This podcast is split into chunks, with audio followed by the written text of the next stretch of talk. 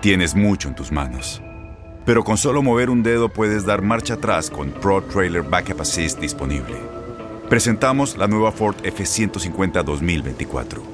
Ya sea que estés trabajando al máximo o divirtiéndote al máximo, esta camioneta te respalda porque está hecha para ser una parte indispensable de tu equipo. Fuerza así de inteligente solo puede ser F150. Construida con orgullo Ford. Fuerza Ford. Aloha mamá. Sorry por responder hasta ahora. Estuve toda la tarde con mi unidad arreglando un helicóptero Black Hawk. Hawái es increíble. Luego te cuento más. Te quiero.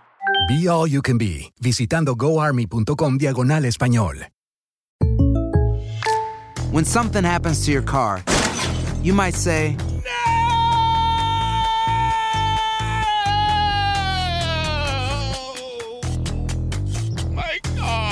but what you really need to say is something that can actually help. Like a good neighbor, State Farm is there. And just like that, State Farm is there to help you file your claim right on the State Farm mobile app. So just remember, like a good neighbor, State Farm is there. State Farm, Bloomington, Illinois. Boost Mobile tiene una gran oferta para que aproveches tu reembolso de impuestos al máximo y te mantengas conectado. Al cambiarte a Boost, recibe un 50% de descuento en tu primer mes de datos ilimitados. O, con un plan ilimitado de 40 dólares, llévate un Samsung Galaxy A15 5G por $39.99. Obtén los mejores teléfonos en las redes 5G más grandes del país. Con Boost Mobile, cambiarse es fácil. Solo visita boostmobile.com. Boost Mobile, sin miedo al éxito. Para clientes nuevos y solamente en línea, requiere AroPay. 50% de descuento en el primer mes requiere un plan de 25 dólares al mes. Aplican otras restricciones. Visita boostmobile.com para detalles. El rey de los deportes tiene su propio espacio. El pitcher subió a la lomita y el umpire canta Play Ball.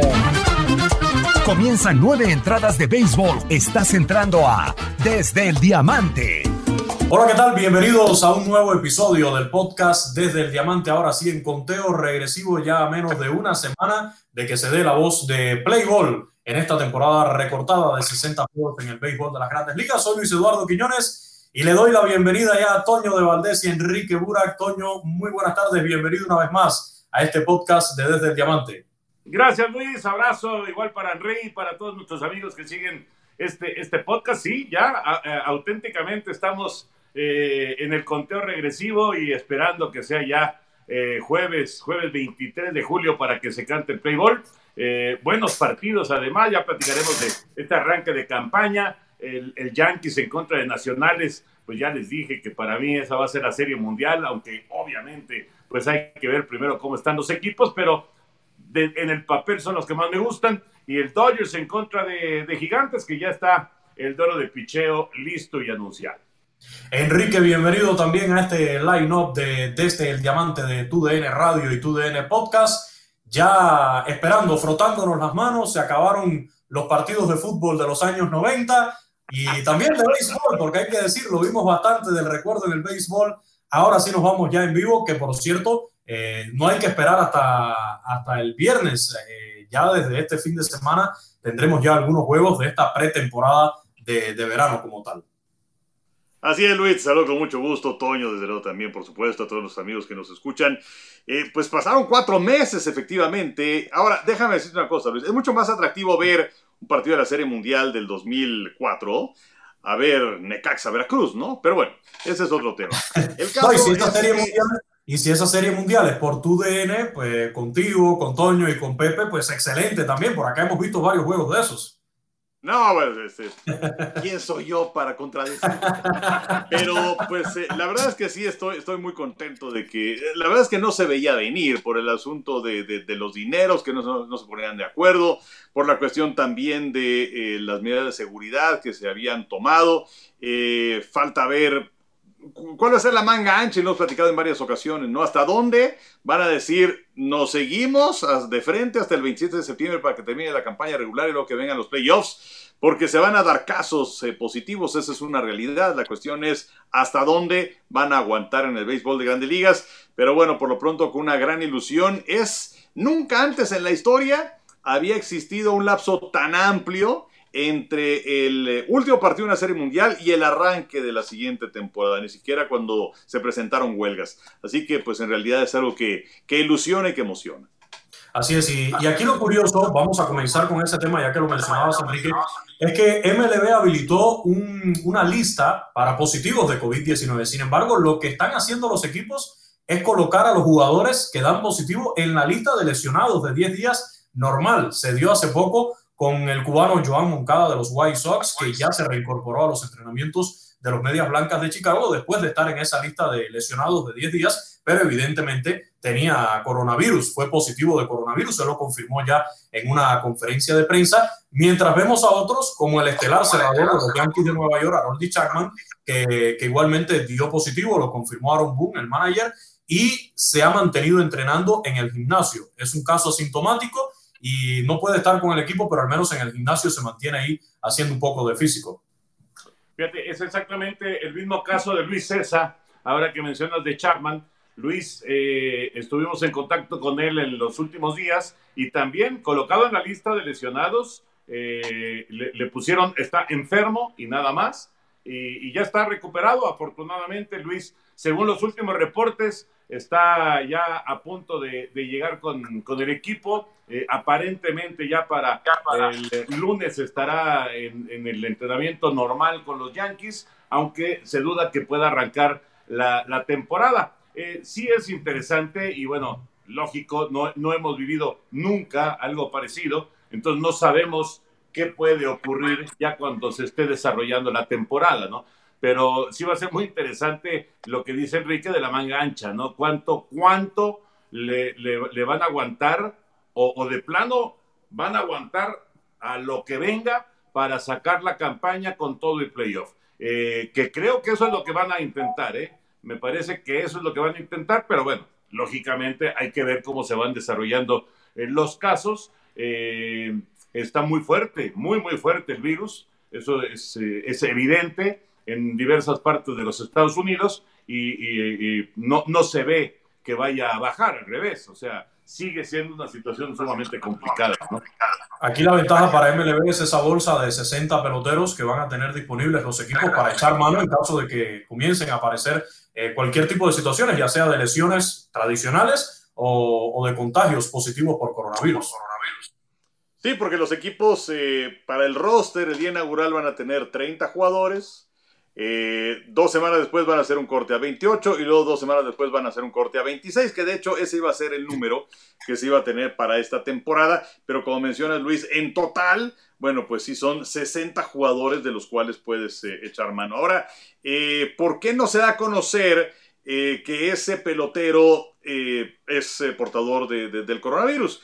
Y lo que pasa es que no es porque Grandes Ligas no lo quiera anunciar, eso lo dice el comisionado Rob Manfred, aunque su credibilidad últimamente como que no quedó muy bien, pero bueno, lo que dice Manfred, que es eh, por una ley federal, o sea, si, si eh, la persona que está enferma no lo quiere dar a conocer, pues entonces eh, las autoridades no lo pueden hacer, ¿no? Entonces, por esa razón es que, que no se va a conocer esa persona y que aparece en la lista de lesionados. Ahora, esto tiene muchas implicaciones para la gente que le gusta cascarse la lana y apostarle a los partidos, porque de pronto fulanito de tal juega el partido del día de hoy, se ve bien, no se ve lastimado y luego lo tienes en la lista de lesionados. Y no van a decir, a no ser que él lo diga, que tiene coronavirus. Entonces, eh, ese jugador con el que a lo mejor contabas para el partido del día de mañana, pues eh, no va a aparecer por espacio de dos semanas. Saca tus conclusiones y tú dirás, eh, tiene coronavirus. Pero es, es, por esa razón y también tiene sus implicaciones para aquellos que les gusta jugar, mi querido Toño. Saludos. Por acá hay también unos muy buenos, ¿eh? Por acá por tu DN Radio hay aprendices, pero no son alumnos aventajados. Eh, ya ustedes lo conocen, al buen Gustavo Rivadeneira. Eh, yo le pregunto siempre su pronóstico y le voy al revés. Le voy al contrario. ya aprendí, ya aprendí, ya aprendí. En el tema de, de los Yankees, mencionabas a, a Luis César pitcher mexicano que la verdad yo digo que, tiene un gran talento porque para recibir la cantidad de oportunidades que le dan los Yankees es porque ven en él de verdad un gran talento en este pitcher mexicano. Eh, Luis César dio positivo, ya se está recuperando. Y también otro caso positivo que hubo en los Yankees, además del de Chapman, fue el de DJ LeMahieu, que el año pasado lo vimos también rindiendo a máxima potencia ahí en los bombarderos del Bronx. Eh, un equipo que la verdad, no por gusto es de los favoritos para, para llegar a la Serie Mundial, porque exhibe un line-up que mete miedo. Ahora ver a Gio Urchela, eh, ya igual pensando en la tercera base, como tercera base titular, y a un Miguel Andújar que tiene que, ya lo dijo, estoy entrenando en los jardines después de lo que pasó el año pasado, que llegó Gio Urchela y, y el colombiano plantó bandera ahí en la antesala de los bombarderos del Bronx, pues a Miguel Andújar hay que buscarle también un hueco ahí en, en ese line-up de los Yankees y se va a los jardines. Se comenta también que Urchela pudiera ir al, al campo corto de, de, los Yankees de Nueva York. Pues sí, hay que recordar que Didi eh, ya, no, ya no es más parte de los Yankees, Didi Gregorius ahora es Philly de Filadelfia, así que bueno, esa es una opción para Urshela, que tuvo un gran año en, en el 2019. Eh, parece que Lemegio ya está recuperado también, eh, es, es eh, digo, lo sabemos perfectamente, los atletas, todos estos muchachos muy jóvenes, casi ninguno va a tener problema aunque le dé el coronavirus, pero pues está todavía el temor, ¿no? De que no vaya a ser que yo sea el 1% y, y que a mí sí me, me, me, pegue muy fuerte y por eso hay tanto temor y, y es normal y es lógico y lo vivimos todos eh, en, en, en, nuestra, en nuestra vida diaria, ¿no? Y lo están viviendo los peloteros también. Pero bueno, Lemegio parece que ya está listo. Eh, yo veo a Yankees, la verdad, la verdad, Luis, Enrique, yo veo a Yankees muy fuerte, muy, muy fuerte. Eh, la, la, adición de Gary Cole en el picheo eh, me parece que es extraordinaria. Eh, también estos meses que han pasado le han permitido a varios jugadores a estar eh, totalmente recuperados y listos para entrar en acción. ¿Saben? Una cosa que me llama la atención es que a pesar de que van a ser 60 peloteros que van a tener ahí, digamos, listos, controlados, a pesar de ello están cortando jugadores. Y, no solamente los Yankees, varios equipos eh, están cortando y no a, talento ahí este, medio desconocido, a peloteros este, famosos. Eh, me sorprendió, no sé si vieron lo de Padres de San Diego que cortó a Brian Dozier. Eh, la verdad es que sí fue una sorpresa mayúscula la, la, la decisión de los Padres de San Diego. Y, y bueno, esto, esto nos indica de la cantidad de peloteros que están ahí, ¿no? Listos para, para entrar en acción y, y, y sí, a pesar de, de, que se amplía tanto el roster y, y, la posibilidad de tener jugadores ahí listos para entrar en acción, aún así sobran peloteros. Sí, eh, por eso también ahí el tema que se ha tratado en algunas ocasiones, ¿no? De quizás eh, franquicias eh, de expansión dentro de las grandes ligas, que es otro tema aparte eh, otros cinco pesos. Yo siempre he dicho que a mí me gustan las expansiones en la liga siempre y cuando no se sacrifique calidad, pero bueno, es, es, otro tema que primero hay que esperar a que pase esta época de pandemia para pensar en expansión de, de, las ligas. Y para continuar un poquito con el tema de los Yankees, yo creo que otro aspecto a, a favor también ahí es el manager, Aaron Boone. Aaron Boone, eh, el año pasado yo en lo personal lo consideraba el manager del año en la liga americana, por donde, a donde logró llegar con el hospital que tenía dentro del equipo. Y sin embargo, no lo fue. Pero la verdad fue muy meritorio lo que hizo Aaron Boone. Hay que verlo si logra esta temporada corta de 60 juegos con todas sus armas en salud, qué puede hacer. Y además con un año ya más de, experiencia dirigiendo a ese equipo, a ese clubhouse, ver a dónde puede llegar Aaron Boone con estos Yankees, que según los pronósticos es a la Serie Mundial.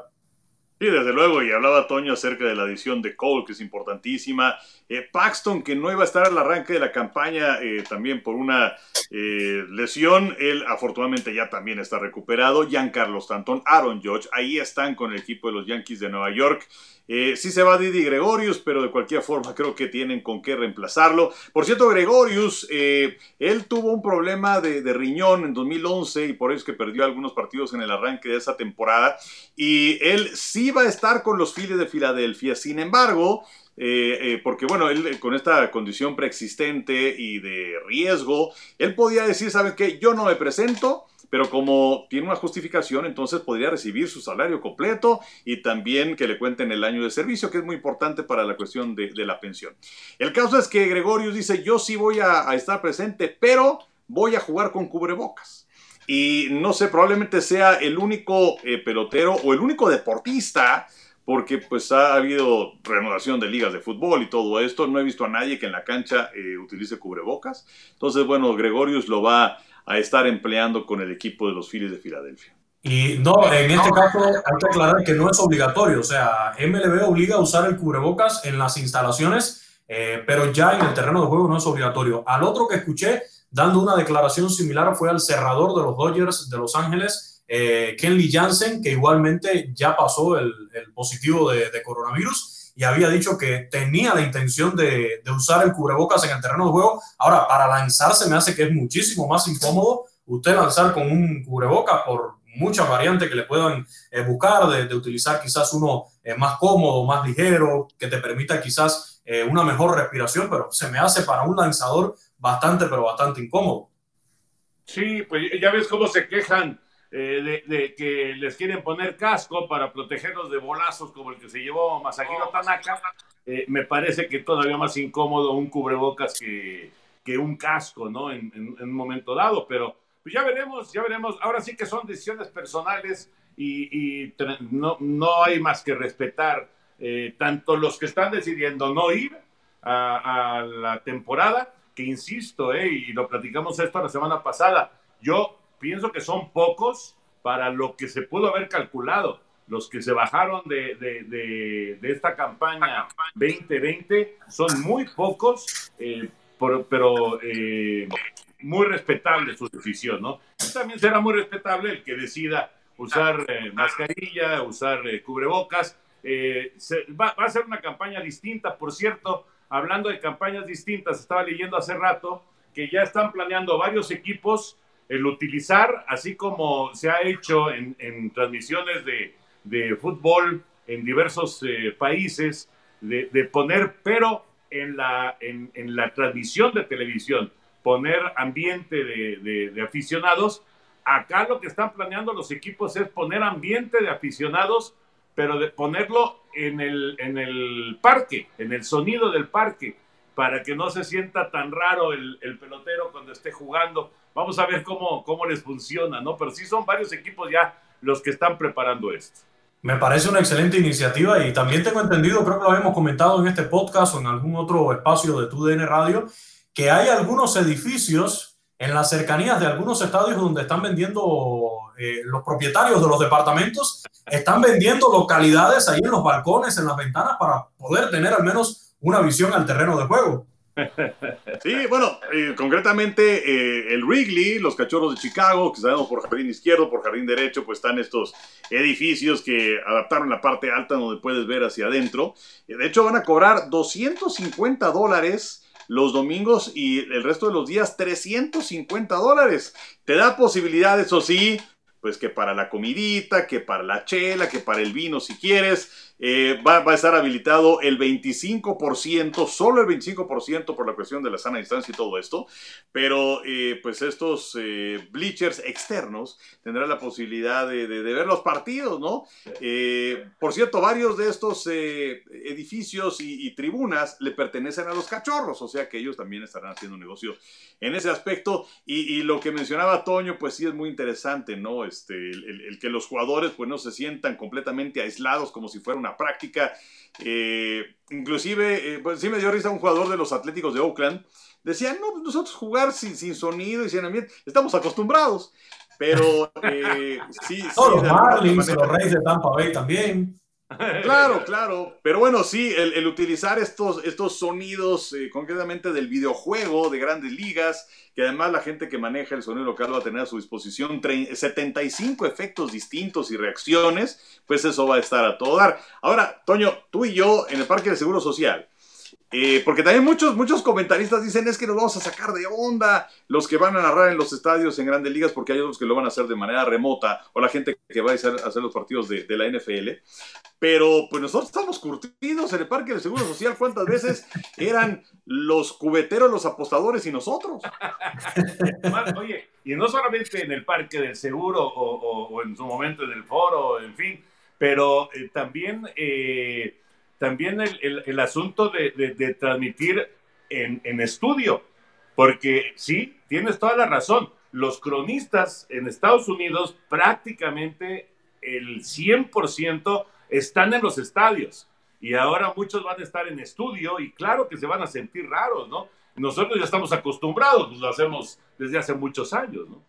Sí, ya, ya están ya curtidos eh, con esto de, de, transmitir también en estadios vacíos, que les decía, equipos como, como los eh, Marlins, como los Reyes de Tampa Bay, no van a tener ningún tipo de, dificultades. Se están acostumbraditos ya a esa situación. Hablando de estas alternativas que se están buscando, eh, recordemos que el sindicato de pelotero había accedido a tener ciertas libertades a apoyar en el tema de, las transmisiones de televisión, quizás colocando cámaras, micrófonos en los dogouts, en los propios jugadores. Y, algo que me ha gustado de estos entrenamientos de verano es que algunos receptores se han colocado una cámara en la careta o en la cabeza, no sé, y, es una vista privilegiada la que tienes a través de estos videos que se han publicado en redes sociales del lanzamiento. Eh, prácticamente tienes la sensación de que eres tú el catcher que está esperando la bola o el bateador. Y ahí es donde para aquellos que dicen que el béisbol es un deporte fácil, que es un deporte de panzones, de barrigones, ahí es donde tienen la muestra de la complejidad de batear una recta a más de 95 millas por hora. Ah, bueno, eso, eso es indiscutible. Eh, además, hay estudios y, está comprobado que eso es lo más difícil que hay en el deporte, ¿no? Batear de home run una recta de más de 90 millas. Eh, yo creo que el, estas tomas, que ojalá que, que se puedan realizar y que, y que, se mantengan, estas tomas sí te dan eh, una perspectiva distinta del juego, ¿no? Esa es una realidad. El, eh, yo, yo, recuerdo en la Serie Mundial de Ligas Pequeñas, lo, lo llegaron a hacer lo llegaron a hacer probablemente en juegos de estrellas también. El año pasado en el juego de estrellas. Sí. Eh, el, año pasado en el juego de estrellas, eh, Rafael Devers llevaba un micrófono y audífono y se estaba comunicando en vivo con Alex Rodríguez, que estaba en la transmisión eh, en la cabina. A mí me encantó eso. Imagínense ver al tercera base ahí esperando un, lance y, estar conversando en vivo para Televisión Nacional. Es algo que muchos pueden pensar que desconcentra, sí es verdad, pero es un lujo. No, eh, eh, la verdad es muy divertido, muy, muy divertido. Y las tomas también con la, la, cámara del catcher es espectacular. Yo recuerdo que eh, hace algún tiempo a alguien se le ocurrió poner una cámara enterrada ahí donde estaba también el, el home y también había tomas tremendas, ¿no? De, de, las llegadas, barridos en las barridas en home y demás. Pues hay que buscarle, hay que buscarle para hacer más divertido el, el partido, sin duda y yo creo que esta es una buena oportunidad. Así es. Eh, veamos que, en definitiva, eh, cuáles son las variantes, las iniciativas que, que, se toman, pero lo importante es que, que, se empieza a jugar béisbol y va a ser ya en menos de una semana, repetimos, se acabó la espera, se acabaron las repeticiones de juegos, ahora sí vamos a disfrutar de béisbol totalmente en vivo y desde estos días ya con juegos interescuadras que se están transmitiendo también en vivo por las redes sociales de lasmayores.com, de MLB, eh, para ir viendo un poco cómo, cómo llegan los peloteros. En Ford creemos que ya sea que estés bajo el foco de atención o bajo tu propio techo, que tengas 90 minutos o 9 horas, que estés empezando cambios o un largo viaje, fortaleza es hacer todo, como si el mundo entero te estuviera mirando. Presentamos la nueva Ford F150 2024. Fuerza así de inteligente solo puede ser F150. Construida con orgullo Ford. Fuerza Ford. A propósito, ya que hablábamos de los Yankees, eh, hace un par de días, ya en el mismo juego, Giancarlo Stanton, Aaron Josh conectaron cuadrangulares cuando esos dos caballos andan funcionando así, esa maquinaria engranadita eh, y sacando pelotas del parque y empieza a meterle miedo a, los rivales. Así que eh, para ir un poco cerrando este tema de los Yankees, pues qué bueno, qué bueno ver a estos dos excelentes bateadores ya, ya en forma para lo que es el inicio de la temporada. Y pasando a otro tema, nos vamos a los Astros de Houston, que espero que en algún estadio le coloquen algún abucheo grabado. No dudo que eso esté en planes. A lo mejor MLB dice, no, no le podemos, pero yo digo que sí se le, eh, eh, sí se le pudiera poner por ahí a, a los Astros y a, a efectos que dice Enrique, tiene que haber uno de abucheo, ¿no? claro, claro que sí, claro que sí. O al menos el del sonido de un bote de basura. Algo tienen que hacerle a. Pero bueno, hablando de los Astros, ya Dusty Baker, su nuevo manager, eh, confirmó que va a ser Justin Verlander el abridor del Opening Day. Eh, va a estar Justin Verlander por decimosegunda ocasión en su carrera. Este es uno que lo benefició el coronavirus porque tenía algunas molestias y se pensaba que no iba a estar listo para este Opening Day. Sin embargo, con, esta, con, lo que se dilató el inicio de la temporada, pues eh, ya va a estar en forma entonces Justin Verlander para lo que es este inicio de temporada contra los Marineros de Seattle el próximo viernes. Sí, efectivamente, y por cierto, hablando de números importantes, eh, Clayton Kershaw va a abrir por los Dodgers por novena ocasión, lo cual es un récord de, de esta franquicia, pero eh, vamos, eh, nadie, nadie se ha beneficiado como tal de la pandemia, es una realidad. O sea, hay, hay una infinidad de personas, no solamente que han muerto, hay muchos otros que han perdido su, su- su sustento. Pero deportivamente hablando, y en el béisbol concretamente, eh, pues los Astros sí salieron beneficiados, porque iba a ser una campaña muy difícil para ellos. Eh, después de- de- del anuncio de la trampa que hicieron, y recuerdan ustedes aquellos partidos que se hicieron de pretemporada en donde varios de sus jue- eh, jugadores recibieron pelotazos, eh, y, y, pues, la recepción de los Astros en, en parque ajeno iba a ser complicado, y yo tenía mucha duda también de qué iba a suceder cuando jugaran en casa, cuánta gente los iba a apoyar y cuánta gente a lo mejor los iba a buchear. Y ya para cuando regrese el público, esperemos que para la campaña 2021, pues quizá ya habrá quedado un poco atrás este asunto. Así que bueno, sí tengo, tengo muchas dudas, eh, eh, efectivamente, si le van a poner a bucheo en el sonido local a los Astros, pero creo que por lo pronto se salieron con la suya en esto. Sí, y Oye, no, mira, pero, pero- perdón, Luis, nada más para, para complementar lo de los Astros, a mí me parece un movimiento eh, de esos eh, verdaderamente bien pensados, poner a Dusty Baker como manager.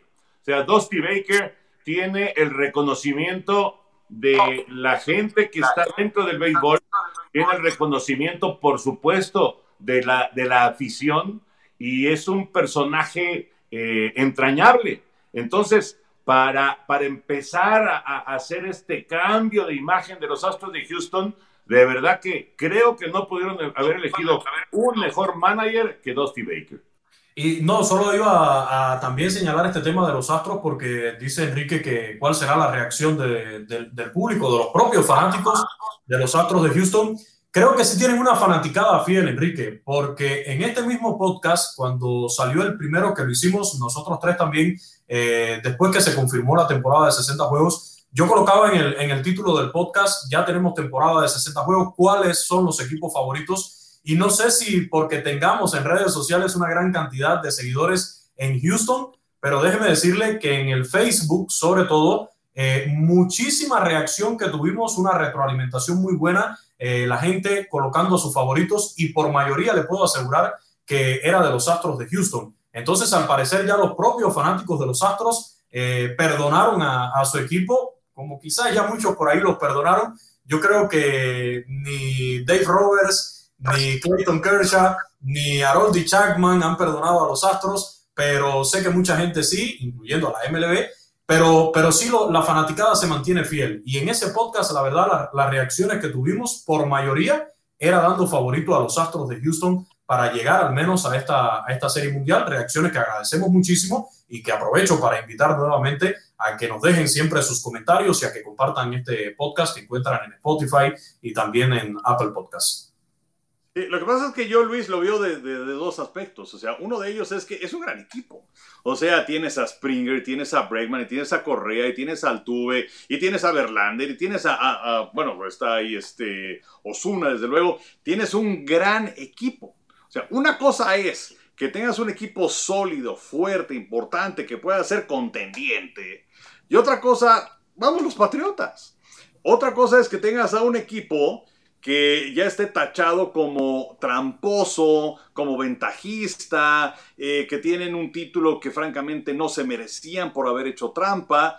Entonces yo, yo lo veo desde dos puntos de vista. O sea, uno, favorito, si me dices favorito de la americana, pues a lo mejor yo también te digo lo- los Astros de Houston, aunque bueno, sabemos que van a tener una gran pelea, sobre todo los Yankees de Nueva York.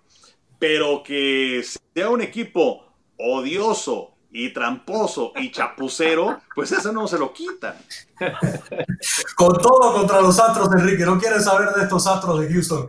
No, la verdad se lo merecen. Y, hay que hablar claro, hicieron trampa. Eso es lo que quedó claro, independientemente de las justificaciones, de todo lo que vino después. Hicieron trampa y no creo, la verdad, que tanto la prensa como también los fanáticos de grandes ligas eh, le perdonen esto tan, tan rápidamente, pero de que es un equipo con mucho talento todavía ahí, eh, tiene mucho talento. A propósito que mencionabas a, Roberto Osuna, Roberto Osuna ya lo vi recientemente que confirmó que este año sí va a jugar Liga del Pacífico con los Charros de Jalisco después de todo el revuelo que hubo el año pasado para los playoffs. Eh, la directiva de Charros dijo que sí, que había eh, que, Osuna había dicho que sí, pero después los Astros, creo que también en parte por, este escándalo en el que estaban metidos y que todavía no había explotado en ese momento, creo que decidieron mantenerlo tranquilo y no meterse en otro.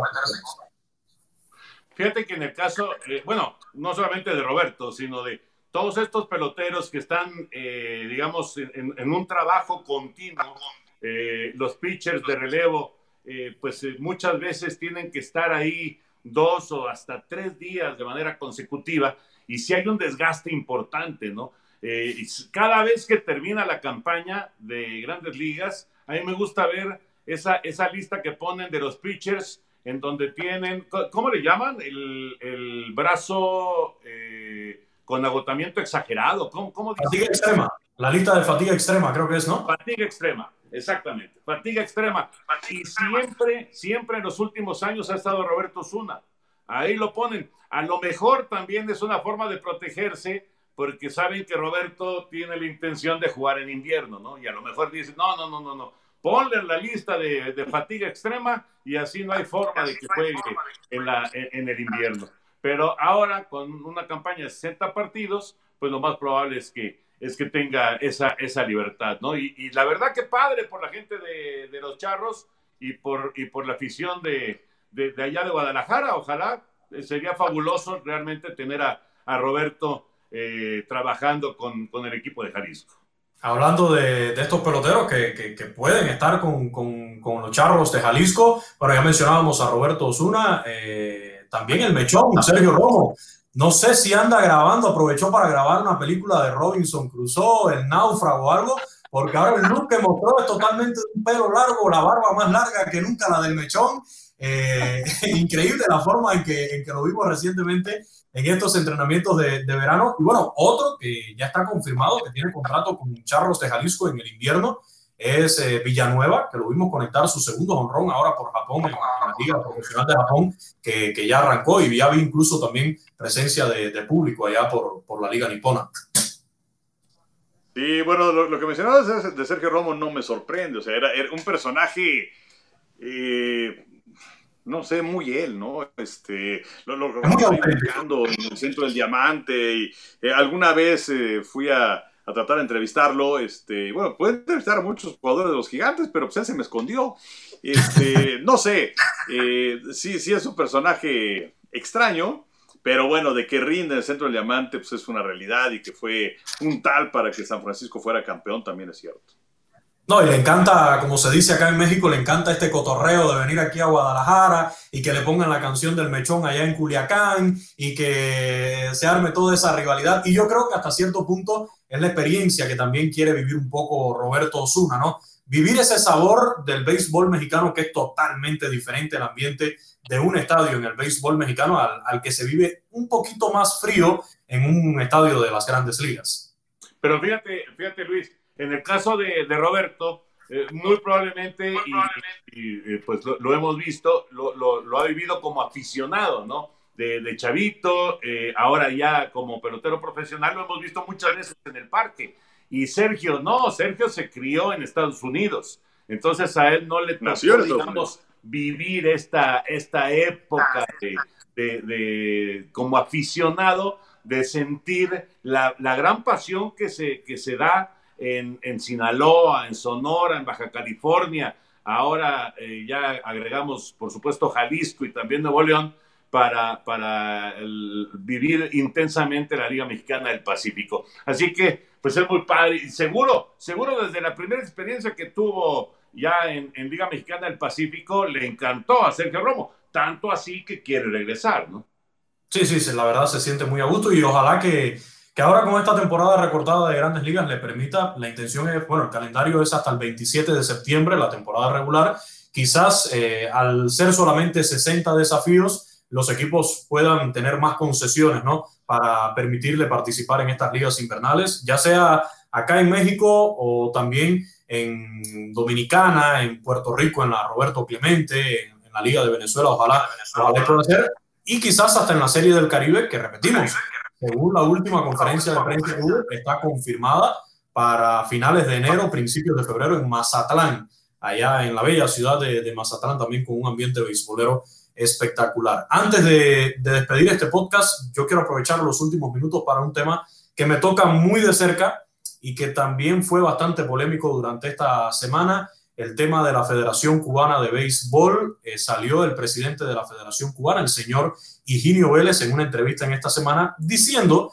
que Cuba estaba ya dispuesta a recibir a los peloteros que decidieron en un momento ir a jugar a grandes ligas y que ellos mismos, hablo de la Federación Cubana y del gobierno cubano, tildó de desertores, de traidores a la patria, eh, los castigó con años sin poder entrar a Cuba, con 8 o 10 años sin poder entrar a Cuba, y ahora sale el señor Higinio Vélez a decir que las puertas están abiertas para recibir estos peloteros. Ha causado un poco de confusión porque yo puedo entender y porque hace quizás 3, 4 años que yo estaba en Cuba todavía, quería que esos peloteros regresaran y jugaran quizás una serie nacional o estuvieran en un clásico mundial.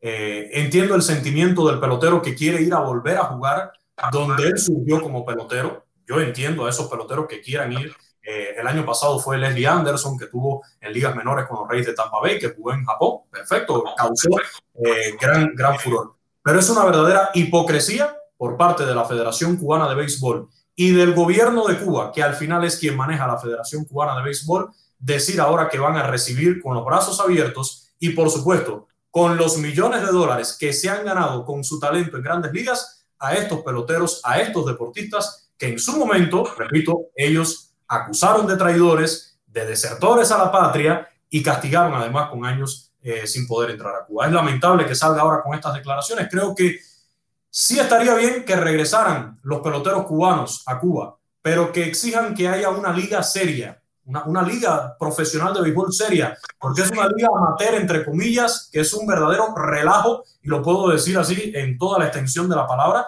es la liga menos seria de béisbol que hay en toda la región tienen que exigir que hayan salarios justos en la Liga Cubana de Béisbol y también para aquellos que jueguen un clásico mundial con la selección nacional. Y deben exigir que la Federación Cubana de Béisbol, la Comisión Nacional de Béisbol, la Liga, sea totalmente independiente al gobierno cubano, porque las nóminas de los equipos, lo digo, porque a veces teníamos las nóminas de los equipos para la liga en la mano y hasta que no lo aprobara el gobierno, no podíamos darla a conocer en los medios de comunicación. Entonces, eh, quería robarme estos minuticos también en el podcast, aprovechar esta tribuna para dejar esas cosas claras porque sí ha provocado mucha confusión en los últimos días e incluso algunos medios han repetido este término que es el que utiliza el gobierno cubano y la Federación de Desertores y yo veía peloteros como Henry Urrutia, que juega en Zaraperos de Saltillo en el verano y, también en, en, Charros de Jalisco en el invierno y que dice, yo nunca fui militar, yo nunca pertenecía al ejército, entonces no me digan desertor, yo no deserté de ningún ejército. Entonces sí quería aclarar esas, esas cositas para aquellos que nos estén escuchando en cualquier parte del mundo y también para los muchos seguidores del béisbol cubano que siguen este podcast.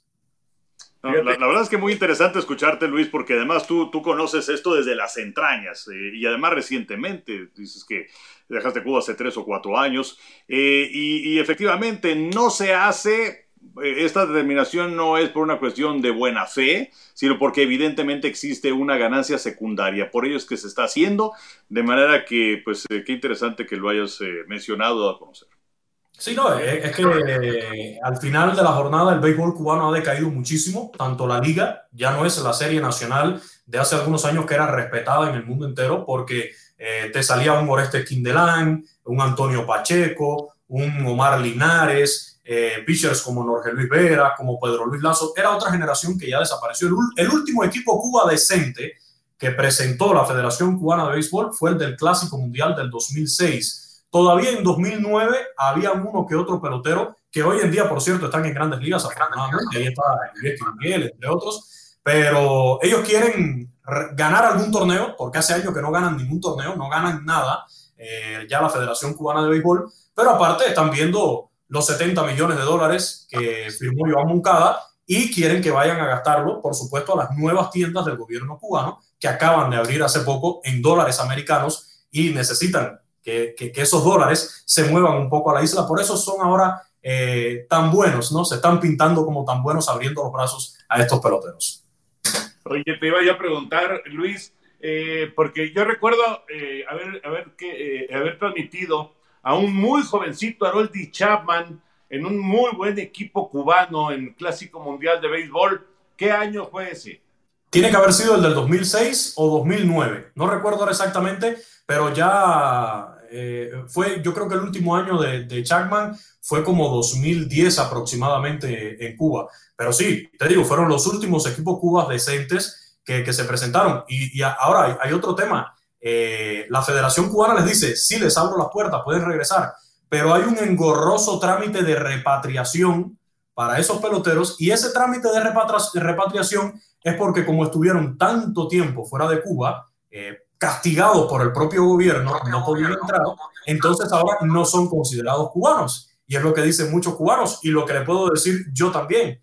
Yo nací en Cuba, yo viví toda mi juventud y mi infancia en Cuba. A mí nadie me puede decir que porque yo pase 10 años fuera de Cuba, yo dejo de ser cubano. Como no le puede decir nadie a Toño de Valdés y Enrique Burak que porque pasen 10 años fuera de México van a dejar de ser mexicanos. Son absurdos, eh, eh, cosas de, del gobierno cubano y de la Federación Cubana de Béisbol. El gobierno cubano durante 60 años ha utilizado el deporte como una bandera política, incluyendo al béisbol, eso es una realidad, y, y, ahora quieren cambiar un poco las cosas. Recordemos que hubo un acercamiento entre la Federación Cubana de Béisbol y MLB durante la administración Obama. Fueron los Reyes de Tampa Bay, jugaron en 2016, en marzo en Cuba, en La Habana, pero esto ya en la administración Trump se echó para atrás. ¿Por qué? Porque se demostró que la Federación Cubana de Béisbol no es independiente, no es autónoma, es un brazo del gobierno cubano. Entonces MLB no puede tener ese vínculo con la Federación Cubana de Béisbol. No, de acuerdo. Y es eh, esto que mencionabas de, de, del deporte, pues en realidad es eh, el brazo principal que tenía como maquinaria de propaganda la Unión Soviética, los países detrás de la cortina de hierro, Alemania democrática, que no lo era, eh, y bueno, por supuesto Cuba. Eh, la Unión Soviética sabemos que se ha separado en diversas eh, repúblicas y bueno, pues digamos que la más fuerte, la más importante es Rusia. y bueno, como quiera que ellos tienen su economía más o menos fuerte, qué decir de Alemania, que arropó a la otra Alemania.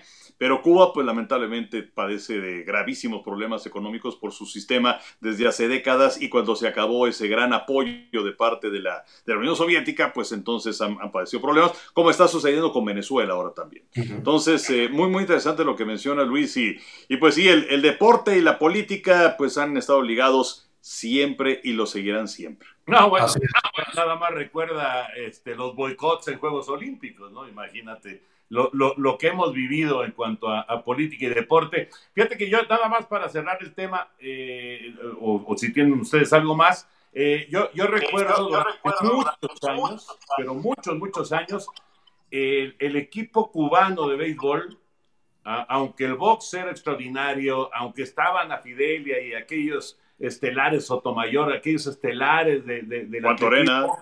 El, ajá, exacto pero el equipo de béisbol de Cuba era así como que el gran orgullo, el gran orgullo nacional. Y, y yo creo que sí, sí llega, llega el momento en el, en el que es, eh, es necesario que lo recuperen, Luis, aunque entiendo perfectamente que muchos peloteros van a decir, no, yo que me voy a meter ahí, o sea, y, y, y vaya que hay una gran cantidad de peloteros cubanos en los Estados Unidos y, y, y ahora también en las ligas asiáticas. Lo, lo, lo, estamos, lo estamos viendo. Pero hay muchos que seguramente van diciendo yo que me voy a meter ahí, para qué me voy a, acercar ahí. Y habrá muchos que digan, no, a mí sí me interesa, ahí está gran parte de mi familia y demás. Pero este, eso de recuperar el, el, el, el orgullo, el orgullo nacional que fue ese gran equipo cubano de béisbol, pues yo creo que eh, le vendría muy bien, ¿no? Independ Ojalá que no lo usaran como una cuestión política o económica, pero yo creo que eh, como, como sentimiento para los, para los cubanos sería muy padre.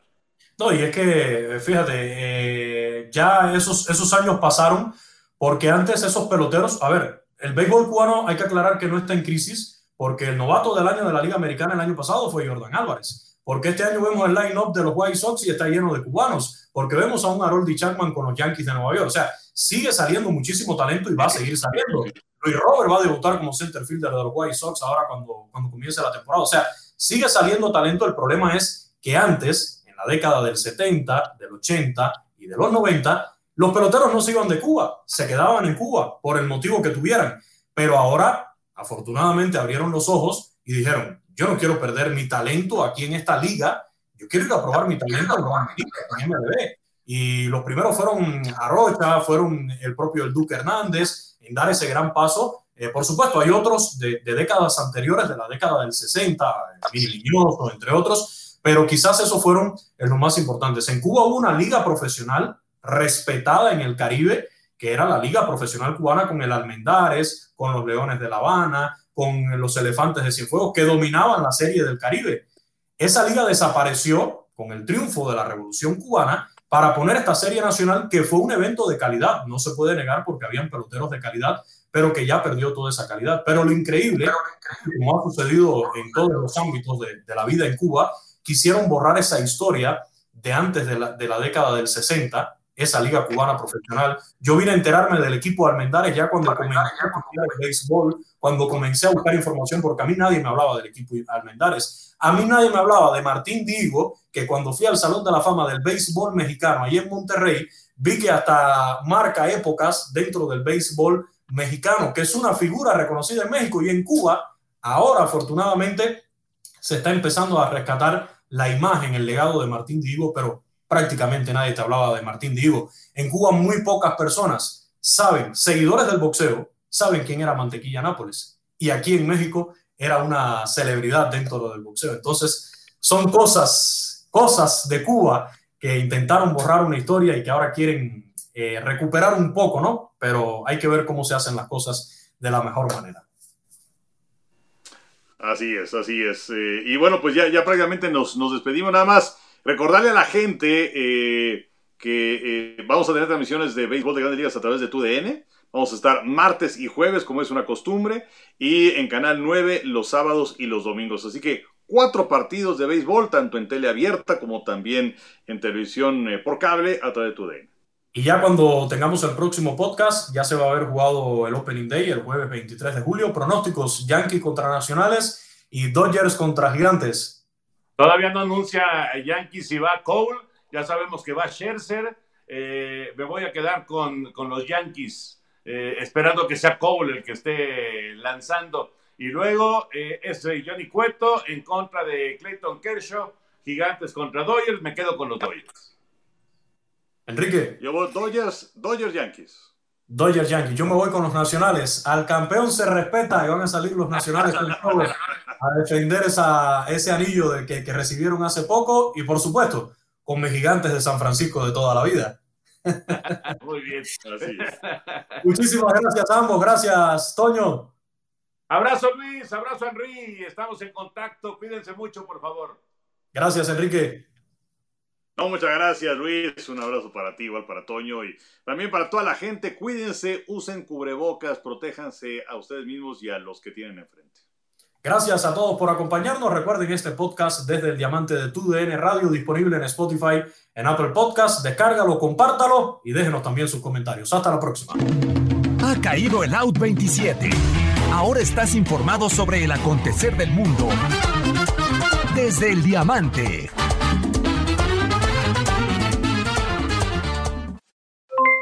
Aloha mamá, ¿dónde andas? Seguro de compras. Tengo mucho que contarte. Hawái es increíble. He estado de un lado a otro con mi unidad. Todos son súper talentosos. Ya reparamos otro helicóptero Blackhawk y oficialmente formamos nuestro equipo de fútbol. Para la próxima te cuento cómo voy con el surf y me cuentas qué te pareció el podcast que te compartí, ¿ok? Te quiero mucho. Be All You Can Be, visitando goarmy.com diagonal español. Boost Mobile tiene una gran oferta para que aproveches tu reembolso de impuestos al máximo y te mantengas conectado. Al cambiarte a Boost, recibe un 50% de descuento en tu primer mes de datos ilimitados. O, con un plan ilimitado de 40 dólares, llévate un Samsung Galaxy A15 5G por $39.99. Obtén los mejores teléfonos en las redes 5G más grandes del país. Con Boost Mobile, cambiarse es fácil. Solo visita boostmobile.com. Boost Mobile, sin miedo al éxito. Para clientes nuevos y solamente en línea, requiere AroPay. 50% de descuento en el primer mes requiere un plan de 25 dólares al mes. Aplican otras restricciones. Visita Boost Mobile para detalles